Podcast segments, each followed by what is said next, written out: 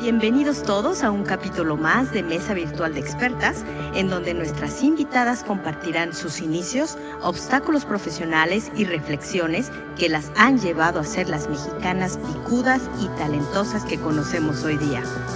Yo soy Luisa Romo y esto es Red G MX. Bienvenidos a una edición más de una mesa virtual de expertas y en esta ocasión tenemos a Margarita Jaime. Es ingeniera química administradora por el Tecnológico de Monterrey. Tiene una maestría en ciencias, productividad y calidad. También ha estudiado en Japón y tiene una certificación de Sigma Black Belt Quality Engineer and Quality Auditor. Muy, muy, muy enfocado a la supervisión, control, calidad en manufactura. Bueno, Margarita, bienvenida. Gracias por aceptar esta entrevista. Oh, gracias a ti por invitarme. Un honor estar aquí. Bueno, Margarita, ¿qué te llevó a estudiar esto? Tú sabías que era química administradora. ¿Qué querías estudiar cuando eras niña? Pues estaba entre dos opciones, o licenciada en letras españolas, imagínate, o ingeniera química. Y a lo mejor porque me gusta el rollo o, no sé, pero por eso era mi tendencia a letras españolas. Y luego, qué bueno que me preguntas, porque ahorita me, causa ternura o gracia o pensar en los giros que da la vida. En un verano eh, estaba viendo un, un libro del doctor Domínguez en química para secundaria o era para preparatoria, no me acuerdo. Y me pareció tan fácil y tan entendible y, ah, claro, tiene sentido y, te acuerdas cómo balanceamos las, las, ecuaciones y yo, ah, mira, entonces creo que va a ser ingeniería y ingeniería química y me metí en ingeniería química. Como que te hizo clic el libro. Sí, así es. El departamento del doctor Domínguez, eh, o sea, el doctor Domínguez supervisaba el departamento de química y aunque yo estaba en el departamento de ingeniería química, claro que tuve que tomar los los eh, laboratorios de química inorgánica, las clases de química orgánica y química inorgánica. Y la verdad fue un, como que cerrar el círculo de, de esos veranos que me topé con ese libro del doctor y verlo en persona, o sea, ahí. Como cuando ves a tu ídolo, a tu artista favorito, ¿no? Sí, así es. Em, leyendo un poquito tu currículum, también platicábamos antes de empezar a grabar sobre la filosofía Kaizen, el Six Sigma, que aparte, bueno, así como, como en karate, ¿no? Eres black belt, que yo sé que hay varios escalones dentro del, de la calificación de Six Sigma. ¿Qué te llevó o es tu personalidad el estar así como revisando hasta el mínimo detalle? Porque esto me suena así. ¿correcto? Como, como a, control de calidad, a calidad dentro del ambiente de, manufactura. ¿Qué te llevó a eso? Bueno, no que ya yo desde entonces lo supiera. Para empezar, fue un poquito en la carrera. En la manera en que está diseñada o estaba diseñado en aquel entonces mi, mi plan de carrera era llevar materias en común con industriales, ingenieros industriales, ingenieros mecánicos eh, y también con químicos. Entonces me daba la oportunidad de ver eh, un poquito más en otras áreas a qué se dedicaban. Y la verdad es que me preparó muy bien para la manufactura, para la administración y la cuestión de química, ver un poquito más profundo en cuestión de materiales. Y honestamente fue la condición del mercado cuando me gradué. Y pues sí, sí, sí tuve dificultad para encontrar un, trabajo en, el área de procesos químicos. Y la verdad es que tuve la oportunidad y, creo que, bueno, después se convirtió en un, en un mentor para mí. Un ingeniero me dio trabajo en una industria textil en el área de calidad. Y esto fue al final de los 80 principios de los 90 en el siglo pasado. Cosa, cosa. Pues sí, o sea, la calidad era, es, eh, no solamente es, es básica hoy en día, era básica en aquel entonces y estaba más en auge la implementación de diferentes técnicas, control estadístico de proceso, eh, control del producto y no solamente del proceso. Esto así, si lo, si lo aceleramos al día de hoy, yo creo que el área de, calidad es, el área en que ves muchas cosas de principio a fin. Ves el producto cuando está en su inicio en el diseño, bueno, del diseño al concepto, del concepto al dibujo, del dibujo al, diseño de manufactura y del diseño de manufactura a la manufactura del primer batch y luego a la manufactura en masa. O sea, es el proceso de, mi idea a que aquí estoy haciendo 400 quequis, por ejemplo, la idea de que tengo un antojo de un pastel y estoy haciendo aquí 400 pasteles. Ese es un proceso. El otro proceso que ve calidad es desde el momento en que recibo una solicitud de manufacturar 500 eh, pasteles hasta el momento en que recibo el dinero por esos 500 pasteles. Entonces, cuando recibo un contrato, ok, ahora me comprometo a manufacturar tantos pasteles, pero si en el contrato dice, los quiero eh, que tenga una bolita de oro en el centro y yo no veo eso y al final entrego pasteles sin, esa capsulita de, de oro, pues estoy en realidad, aquí en Estados Unidos se le llama liable, es decir, estoy comprometida legalmente a darles un pedacito de, oro dentro de ese pastel. Entonces necesitamos leer muy bien el contrato cuando lo, lo recibimos. Y si al cliente no le gustó, me lo va a regresar. Hay un, un, giro ahí de en efectivo, ¿no? O sea, también es el valor. Recibo el contrato, compro los bienes, manufacturo los pasteles, los envío, le cobro al cliente, pero al cliente no le gustó, entonces me regresa los pasteles y le regreso el dinero. Ese es otro concepto que es la, la, la vena del, del negocio. Y finalmente el que, el que prácticamente escribí ahorita es el tercer flujo es de material compro la materia prima, la manufacturo, la transformo y la entrego en un producto. De hecho, esto lo, lo, maneja mucho el Instituto Lean, que habla de manufactura esbelta. Describe los tres flujos primordiales eh, de información, materiales y dinero en una empresa. Y la verdad, este, esta posición es la que me ha dado la oportunidad de verlo todo, de, de verlo en la administración y en, en la implementación. Claro, desde una óptica, desde arriba, por decirlo así, ¿no? De Sí. manera muy generalizada. Qué bueno que tomas esa, esa parte de cómo de este lado, hablando de Estados Unidos, en donde te desarrollas profesionalmente desde el 2013, corrígeme, Empecé a trabajar en 2007. 2007, 2007. Sí, en el Ujú. 2007. Seis o siete, por ahí. También este, en tu currículum nos comentabas que estuviste trabajando en Monterrey y obviamente en empresas mundiales. eh, estuviste en Kodak, en Bradford, General Electric y ya estando acá en Estados Unidos, ¿cómo fue ese brinco? A ver, cuéntame, de Monterrey a Estados Unidos, ¿cómo fue ese brinco? Pues fue una decisión más personal, en realidad. En ese entonces conocí al, que sería mi esposo y él es eh, nativo de acá de Estados Unidos. Entonces, pues fue una decisión más en, el desarrollo personal que en eh, cuestión profesional. Y, y, sí, o sea, me, vine con la idea de, ya formar mi, mi familia, mi, casa, mi, en, encontré mi pareja y pues esa fue la decisión que me trajo acá. Es diferente, fíjate que en Monterrey muchos si me escuchan gentes de, de, de, México, sabrán que cuando uno trabaja, a veces hay oportunidades de ir al extranjero y vas y desarrollas un proyecto o te entrenas y regresas a México y bye. Pero cuando vienes y te, eh, incluso vine también a, a, Estados Unidos a estudiar inglés eh, en los noventas, pero aún así es, estuve en un ambiente universitario. Lo que quiero decir ahorita es que cuando vienes ya a sumergirte a, a la vida de Estados Unidos es un poquito diferente. Y claro, va a ser diferente si es en Chicago, si es en Dallas, si es en Arkansas. Cada ciudad tiene su, su microambiente, que en este caso Chicago sí me lo hizo diferente. O en Wyoming, perdido, un estado donde nadie También. sabe que hay Montana, qué sé yo, No, ¿no? hay grandes parques allá. sí. Exacto. Y después de esto, quiero que me comentes, porque probablemente eh, puedes hacer una reflexión sobre ello. El hecho de haber trabajado en una empresa en México, obviamente de empresa eh, con roles internacionales, y el hecho de haberte venido y empezar prácticamente este, en Estados Unidos, ¿tuviste alguna diferencia de las empresas transnacionales en México y empresas aquí en Estados Unidos?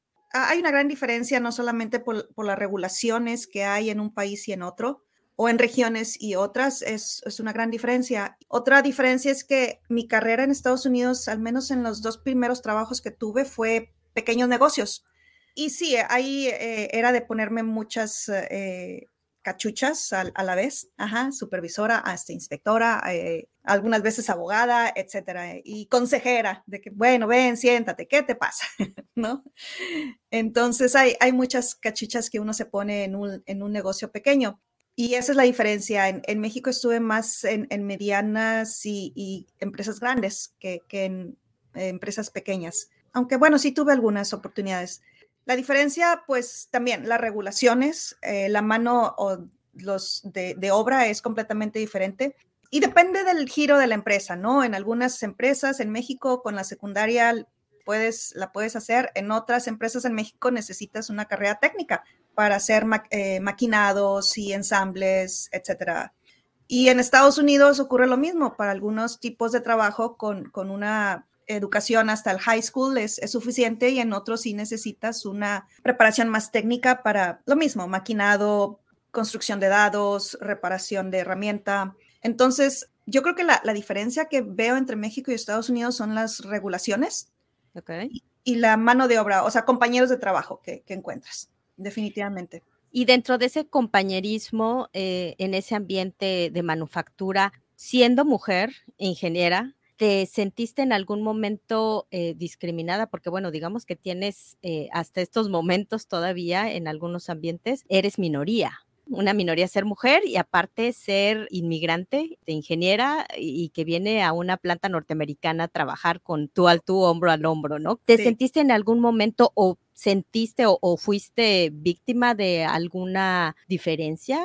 Estoy segura que sí. Um, bueno, yo sé, como lo platiqué hace ratito, al principio recién graduada, que empecé a buscar eh, trabajo en, en, empresas de procesos químicos. Definitivamente, mi, una de mis entrevistas llegué y, el gerente me preguntó qué estás haciendo aquí. Así como que, ok, esta es la, la, cultura con la que me voy a topar, ¿no? Mi primer, primer trabajo fue en una empresa textil ahí en, en, en realidad yo, yo soy de Villa de Santiago, que está como a 30 kilómetros al sur de Monterrey al lado de Villa de Santiago o parte de la, del municipio de Santiago está otra ciudad que es el Cercado. Y en el Cercado había una empresa de hilos y, tejidos. Y ahí empecé mi primer trabajo como encargada de calidad.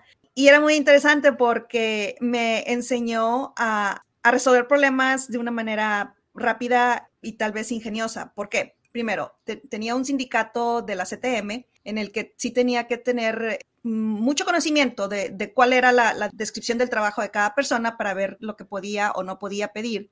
Y segundo, pues si yo empezaba a presionar un poquito, ya sé que iba a venir el representante sindical a hablar conmigo y yo iba a decir, hey, mira, es que esta persona o, a negociar, ¿no?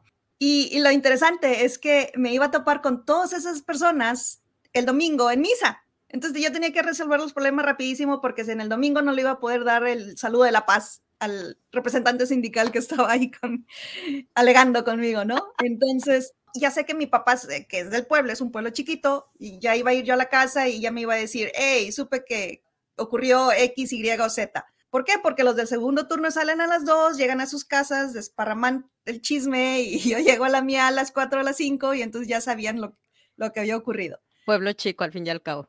Totalmente, pero fue muy divertido en el sentido de que sí, tenía que resolver problemas de naturaleza, uh, como le llaman, soft skills o habilidades suaves, o sí, que tienen que ver correcto. con la persona, para poder eh, superar las discusiones o argumentos que podríamos tener. Al final de cuentas, me, me gané el respeto, eh, con toda humildad lo digo, de, de los que están ahí porque otro dato interesante es que mi abuelo trabajó en esa, en esa empresa y todavía su fama, aunque ya se había jubilado hace mil años, eh, cuando yo entré, su fama todavía predecía o permanecía. Persistía.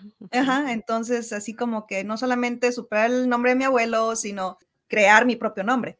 Entonces, sí, sí fue muy interesante. Tuve un mentor muy mm, que todavía aprecio y, y lo recuerdo con mucho cariño, el ingeniero Rafael Rico Samaniago, y el primer trabajo no lo olvidas. Claro, y de este lado, tu primer trabajo, ¿cómo fue esa entrevista? Fue muy rápida, tipo Estados Unidos. ¿Qué quieres hacer? Eso es lo que quiero. quiero. Que la persona vaya a hacer X, Y y Z. ¿Puedes hacerlo? Sí, sí puedo hacerlo. Ese es el salario. En aquel entonces no sabía y ahorita a todos los que nos puedan escuchar hay que saberlo. Cuando te dan tu primera oferta de trabajo tienes que hacer una contrademanda. Es bueno hacerlo. No se sientan mal en ese entonces eh, sí eh, lo acepté y como era un trabajo en el que iba a complementar mi vida ya de casada, pues en realidad era, era algo para, para distraerme, entre comillas. De... Pagaste la novatada. Así es, pagué la novatada. Pero me introdujo al, aunque ya había trabajado en la industria automotriz, me introdujo a la, a la industria automotriz del lado de Estados Unidos. Eh, sé que actualmente estás trabajando por una empresa que se llama Rexnord en el área de aeroespacial. ¿correcto? Ajá, correcto. Esta empresa, eh, por lo que leí muy, muy rápido, eh, justo en esta área de aeroespacial, bueno, se encargan desde cualquier pieza de, de, un avión, ¿no? Casi, casi que cuando te has de subir tú a un avión, decir, ah, nosotros hacemos tal pieza, ¿no? ¿No te sientes como orgullosa en esa parte? Sí, aunque eso ocurría desde que me, desde que compré mi carro, cuando trabajé en la industria automotriz o cuando fui a consultar al doctor, porque trabajé también en la industria eh, o de la industria médica, perdón. O, o, ese primer trabajo que escribí, cuando me ponía una, una prenda de algodón, ya podía, y hoy en día, si compro ropa, todavía me fijo en la calidad de la tela, en el hilo, en el tejido, en las costuras, o sea, te fijas en todo. Cuando compré mi carro también casi todo el mundo se va a los asientos, a, los recubrimientos. Yo no, abre la, la, la, máquina y, A ver las piezas. déjame ver eh, cómo, si lo entiendo, sé dónde voy a, checar el, el, aceite. Te vas fijando en todo. En tu etapa más actual en Rex Nord, ¿cuál es tu rol? En, en inglés se llama Quality Compliance Manager. Déjame ver cómo lo traduciría. Gerente de aseguramiento calidad, en el sentido de que eh, me aseguro que, cumplamos con los requerimientos de los clientes y los requerimientos de ciertas certificaciones que debemos obtener y pues mantener si queremos hacer eh, negocios en la industria eh, de la aviación y aeroespacial.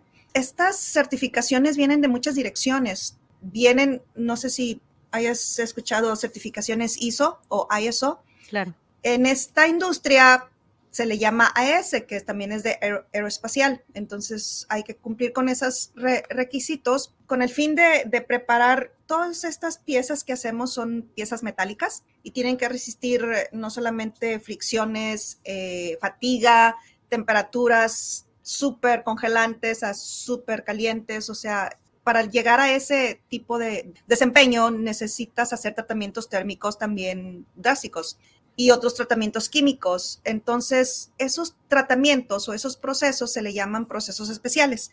Y hay un comité a nivel nacional e internacional, en realidad, que se llama NATCAP. Es un comité que certifica a los procesadores de la industria aeroespacial. Hay requisitos para todos, para tratamiento térmico, para soldadura, para tratamientos químicos, para recubrimientos químicos, para marcado o sí, marcado en láser, y cada uno tiene sus, eh, sus requisitos y hay que cumplir con todos ellos. Y al final agregas los del cliente. No al final, al principio o junto con todo, también agregas los del cliente.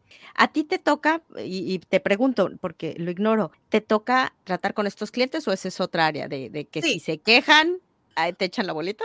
Eh, he manejado también quejas de clientes y ahorita más el volumen de mi tiempo lo invierto en recibirlos para que auditen a la empresa en donde trabajo y ellos eh, eh, evidencia que cumplimos con cada uno de los requisitos. Entonces, la segunda parte del tiempo se me va en, investigar, sí, ciertos problemas que hayan tenido y, y la otra tercera parte del tiempo se me va en corregir el sistema para que estos eh, errores no se vuelvan a repetir.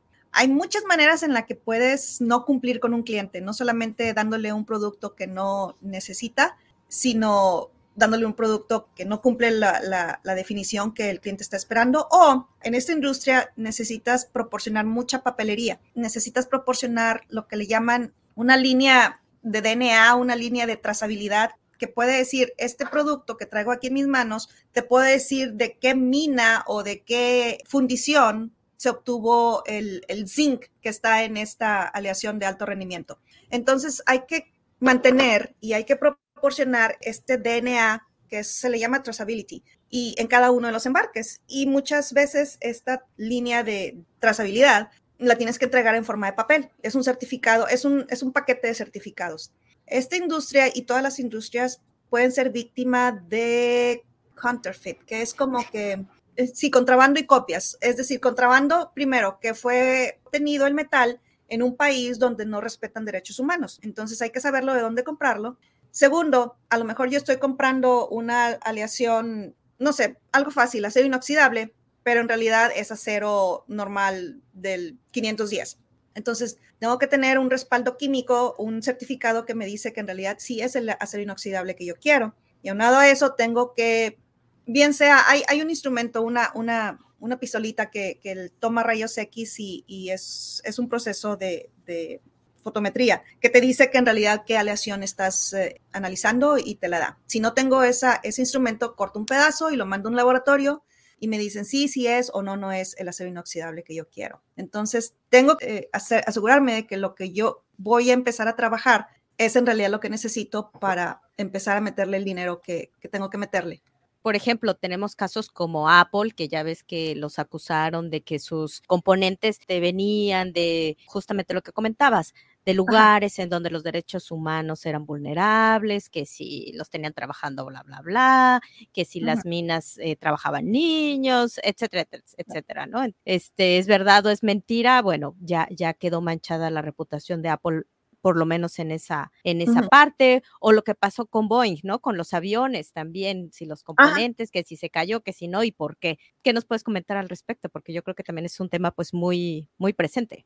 Sí, esto ocurre desde que estaba en la industria automotriz, eh, cuando mandan llamar los carros a las agencias porque un fusible está mal, porque los frenos están mal o la tacata, ¿te acuerdas la, bolsa de aire? Podía tener pequeños pedacitos de algo que al momento de desplegarse en realidad te disparaba proyectiles. Entonces, acá en la industria de aviación y aeroespacial no es la excepción y con consecuencias más graves, porque pues mientras el carro lo puedes eh, eh, dejar ahí en el camino, el avión en realidad tiene terribles consecuencias. Sin embargo, precisamente por las terribles consecuencias que ha habido, es uno de los medios de transporte más seguros.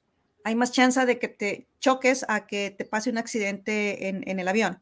Eh, y por lo mismo, porque es seguro, es porque después de un accidente, la FAA o la FAA va y analiza la, y saca causas, eh, la causa raíz del accidente y, toman acciones, y toman acciones. Y Boeing, en este caso, en el, en el software que, desarrollaron, pues no solamente pagó en, indemnización, pero también detuvo la producción de, ese modelo de los aviones. Y claro, nos pegó a nosotros porque esperábamos eh, arrancar con una línea de producción que no arrancó cuando lo esperábamos. Y también en nuestro caso se le llaman, cuando hay algo, y lo hemos hecho, aunque no, no entraré en detalles por razones legales, claro. pero en la industria ah, de aviación existe lo que se le llama Notice of Escape, una noticia o un anuncio de que se me escapó esto. Entonces, en Estados Unidos también eso es algo que noté. Necesitas en tu organización tener un abogado,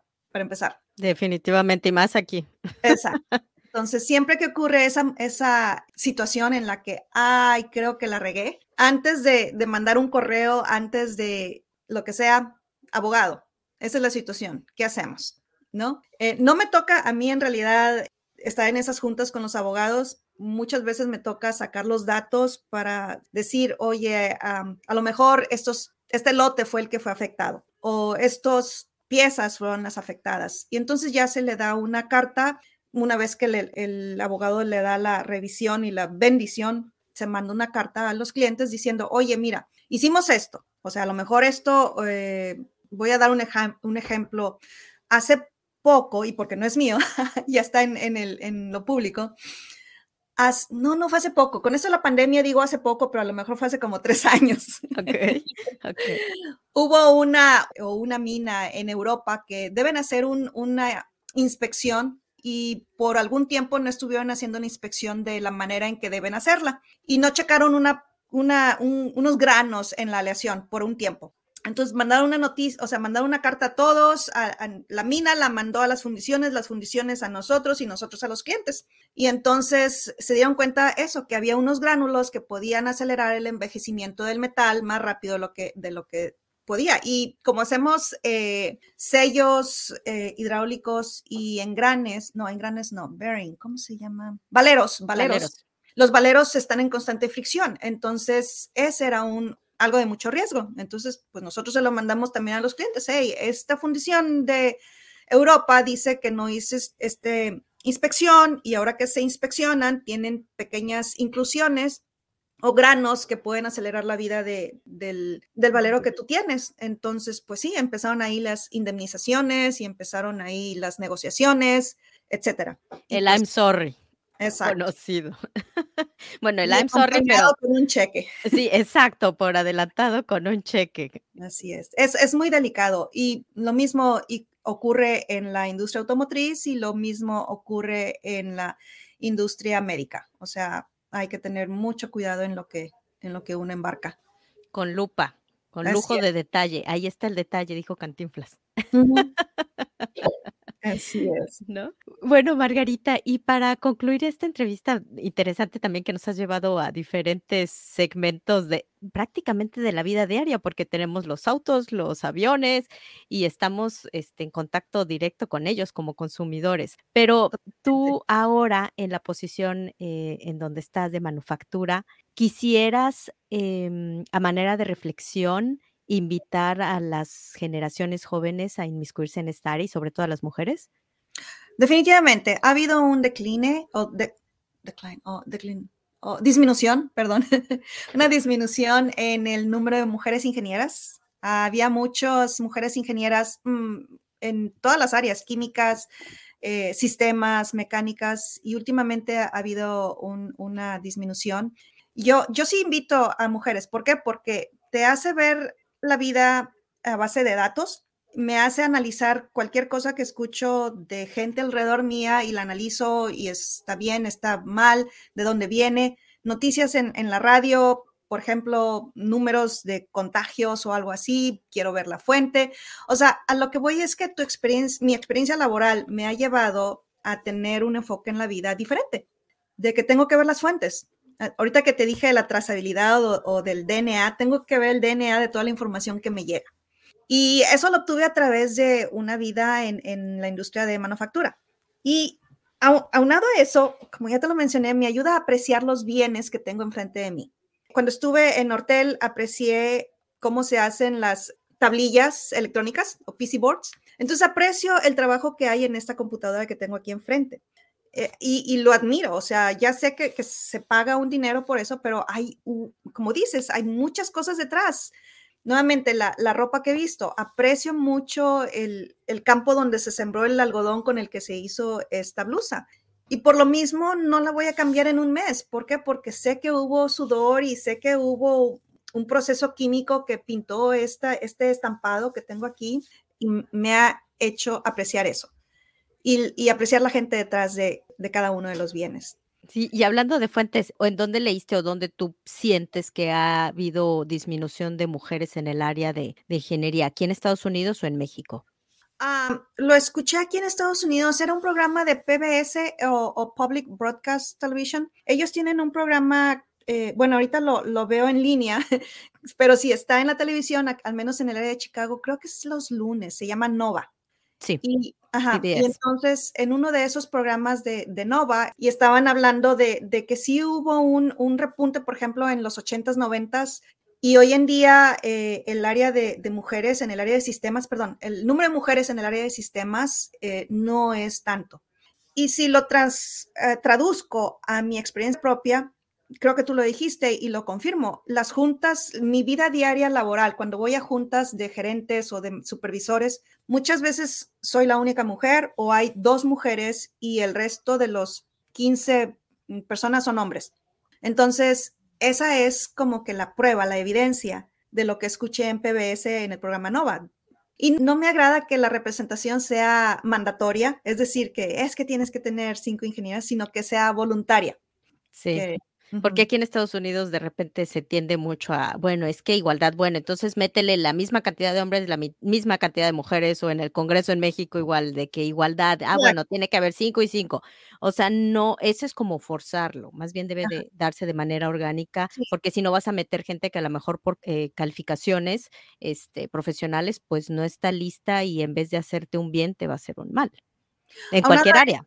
Sí, si necesitas contratar ingenieras mujeres y no hay, o sea, ¿de dónde la sacas? claro, no por llenar cuota, como quien dice, ¿no? Eh, sé que también estás involucrada eh, en tu tiempo libre, que, debe de ser muy poquito, eh, con organizaciones de ayuda.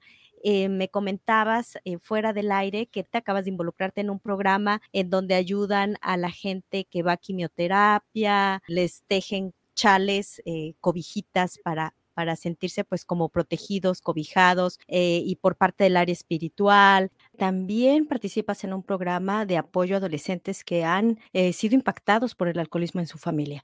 ¿Qué te llevó a estas actividades? Bueno, hay, muchas fuentes de eso. Mis padres, para empezar, ellos siempre extendieron la mano para ayudar a, a quien lo necesitaba. Todavía mi padre sigue ayudando a vecinos y demás. En las escuelas, en la primaria, con las monjas ahí eh, ayudando, yendo a la sierra y ayudando. Eh, ya de adulta, por ejemplo, es, es, es muy evidente las, la labor que hacen las universidades y, e institutos en, en, Monterrey, fomentando también el altruismo y el TEC no es la excepción. Y de hecho es uno de los llamados que hace el TEC a sus egresados, a ser un, un agente de cambio. Al menos esa era la frase en mis días. Sí, la recuerdo. Hoy, y luego escuché también de pagar tu hipoteca social, ¿te acuerdas? Después se usó esa, también escuchaba. Y, y la verdad es que tiene completamente sentido. O sea, somos privilegiados en México, creo, en mi tiempo era el 3% de la población llegaba a graduarse de, de, una universidad y, y, más que ser una ventaja es, es una... Compromiso. Ajá, exacto, es un compromiso que eh, hay que ayudar al otro. Y el trabajo no es todo en la vida. El trabajo no es todo en la vida, si no me voy a amargar totalmente así como yo tuve eh, mentors, así intento compartir mis experiencias con ingenieras jóvenes. Entonces, mira, esta es una publicación de salarios, te la enseño para que vayas a recursos humanos y tú también, porque yo no tenía un trabajo, un salario en mi primer trabajo. Entonces, uno trata de pasar esos aprendizajes en el trabajo pero también hay mucha necesidad acá en la sociedad y uno tiene que responder ese llamado. Eh, ¿Alguna recomendación a los papás eh, que tienen hijas y que tienen inclinaciones o les despierta esta área?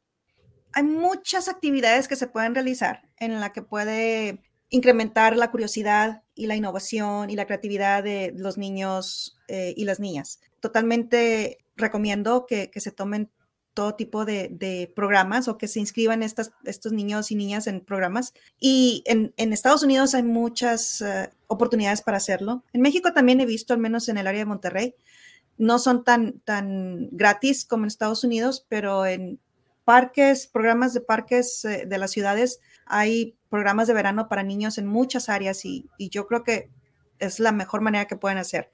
Aunque me gusta vestirme rosa y pero estoy totalmente en contra de encajonar a las mujeres en el pink, girly, sparkly mundo, o sea, en ese mundo de, plumas y, terciopelo. La verdad es que el mundo es más, más hermoso que las plumas y el terciopelo y hay que salir y, verlo. Claro. Claro, y, estarás de acuerdo conmigo que aparte de las mujeres, bueno, nosotros acá en Estados Unidos como eh, grupo racial, étnico, inmigrante, también nos hace falta esa representación en STEM. Ajá, totalmente.